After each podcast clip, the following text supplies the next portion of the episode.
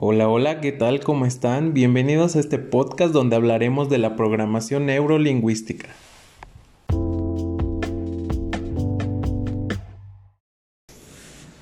Bueno, empecemos. Empecemos a definir qué es la programación neurolingüística. Pues es la ciencia de cómo el cerebro codifica el aprendizaje y la experiencia. Esta codificación afecta la manera en que nos comunicamos y también afecta nuestra conducta.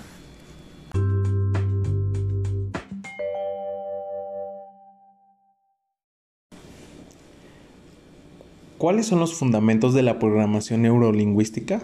Bueno, la programación neurolingüística parte de los fundamentos de la teoría constructivista, la cual define la realidad como una invención y no como un descubrimiento.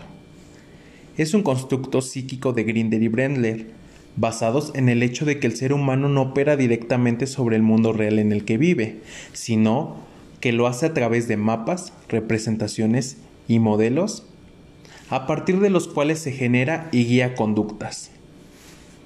Estas representaciones que además determinan el cómo se percibe el mundo y qué elecciones se percibirán como disponibles en él, difieren necesariamente de la realidad a la cual representan.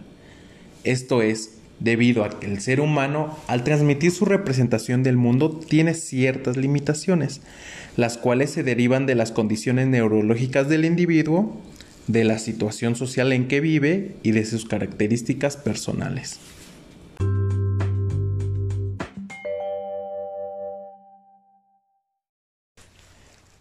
¿Quiénes fueron los autores? La programación neurolingüística fue desarrollada por John Grinder y Richard Bendler, después de que ellos estudiaran los patrones cognitivos, lingüísticos y de comportamiento comunes desarrollados por los psicoterapeutas ¿Quiénes fueron ellos? Bueno, fue Fritz Perls, Virginia Satir y Milton Erickson.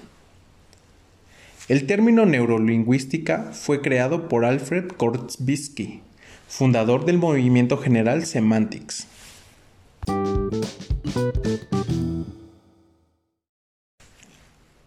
Ahora abordaremos los principios de la programación neurolingüística. El mapa no es el territorio, Procesamos la información a través de los cinco sentidos. Todo comportamiento se orienta hacia la adaptación. Aceptamos con mayor facilidad lo conocido. Las personas tenemos dos niveles de comunicación, consciente e inconsciente. En la comunicación no existen fracasos, solo resultados. Para reconocer las respuestas es preciso tener los canales sensoriales limpios y abiertos. Esto implica evitar las interpretaciones. Las personas poseen en sí mismas todos los recursos necesarios para realizar los cambios que deseen en sus vidas. Todo comportamiento tiene una intención positiva.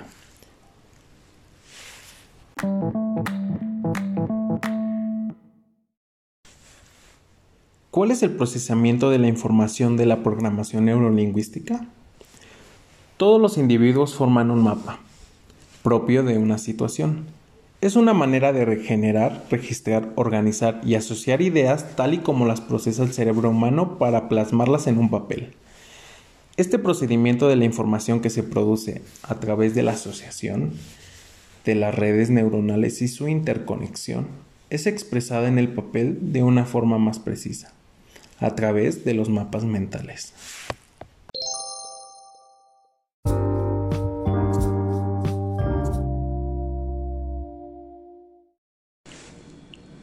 ¿Y cuáles son los tipos de aprendizaje?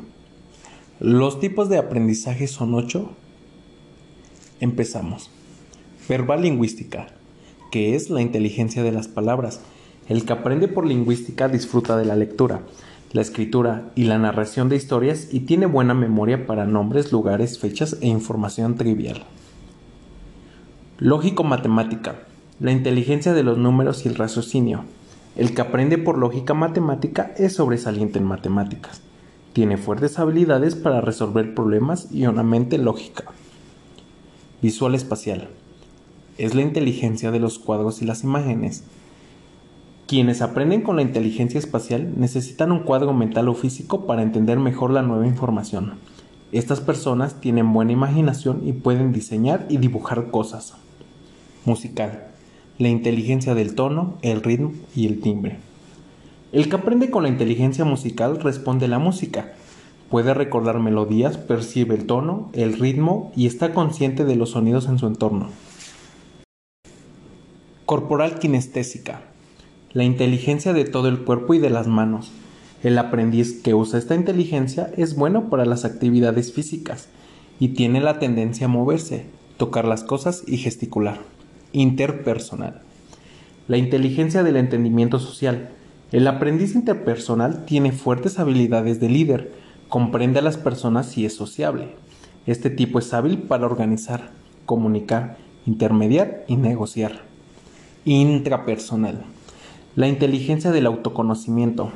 El que usa la inteligencia intrapersonal para aprender tiene fuerte sentido del yo, tiene confianza en sí mismo, es un poco soñador y a menudo prefiere trabajar solo puede perseverar en sus intereses y metas y tolera bien la soledad.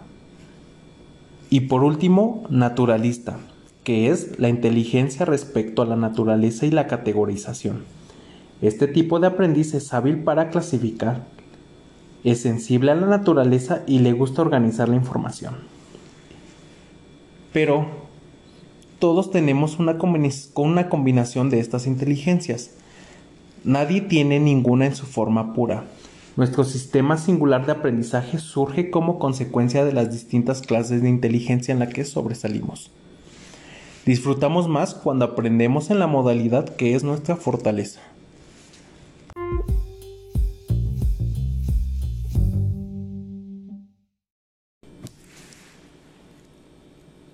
¿Cuál es el rol del alumno? Los alumnos tendrán diferentes competencias conscientes e inconscientes como estado inicial. Esto es un factor importante que tendremos en cuenta en el diseño. Por ejemplo, si un determinado procedimiento que hemos moldeado requiere visualización, algunos alumnos serán capaces de llevarlo a cabo con mucha eficacia, mientras que para otros puede que sea una idea completamente novedosa. Así, algunos alumnos serán capaces de combinar pasos múltiples del procedimiento en un solo paso, mientras que otros tendrán que descomponer un determinado paso en sus subhabilidades más pequeñas.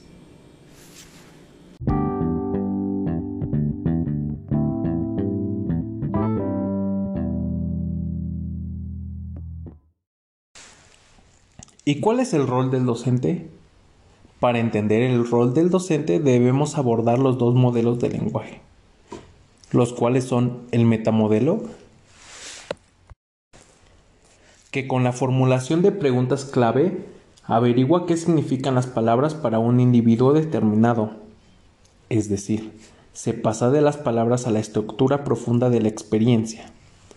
El modelo de Milton, que es el arte de utilizar un lenguaje deliberadamente vago, para que los individuos puedan dar su propio sentido a las palabras, es decir, que abarquen todos los significados posibles. Los docentes necesitan ambas habilidades, pues a veces hay que ser muy preciso o es necesario poner en claro algo, para el estudiante o para el mismo docente.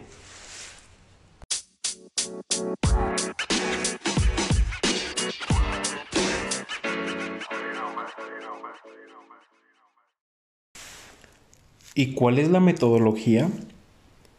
La programación neurolingüística ha ampliado el uso de las nociones de estructura profunda y estructura superficial para incluir algo más que los procesos y representaciones del lenguaje.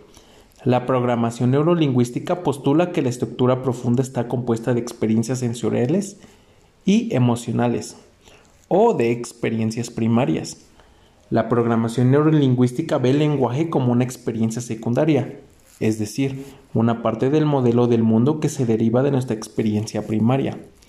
Sin embargo, los símbolos, movimientos, canciones, expresiones faciales y otros aspectos de nuestra conducta también son formas de estructuras superficiales que utilizamos para expresar nuestra estructura profunda y que también están sujetas a diversas formas de eliminación, distorsión y generalización.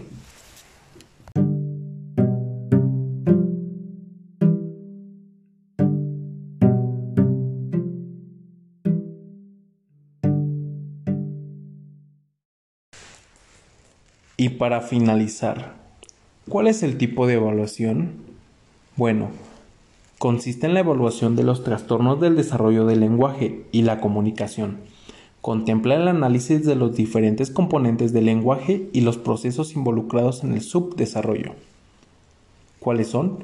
Fonológico, que es el desarrollo de sonidos que componen la lengua, semántico lexical, vocabulario y significado de las palabras, morfosintáctico, desarrollo de la estructura de las palabras y de las frases, y pragmático, que es el uso funcional del lenguaje según el contexto y los interlocutores del acto comunicativo. Muchas gracias por escuchar este podcast. Hasta luego.